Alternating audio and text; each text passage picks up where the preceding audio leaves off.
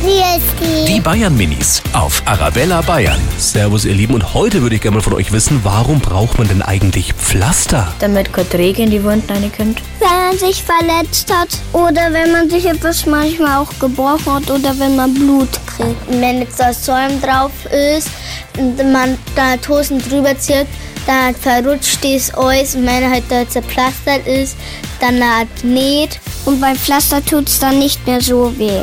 Die Bayern Minis auf Arabella Bayern.